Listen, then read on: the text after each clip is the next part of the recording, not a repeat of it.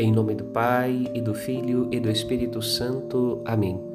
No caminho da palavra de Deus, nessa sexta-feira, meditamos no livro do Gênesis o modo como a mulher original e depois o homem deram ouvidos à astúcia da serpente e caíram no pecado e na morte, ficando com vergonha da presença de Deus. Jesus no Evangelho cura o surdo que falava com dificuldade somos convidados a deixar que Jesus também abra os nossos ouvidos e lábios para termos a bendita oportunidade de escutar Sua palavra e colocá-la em prática.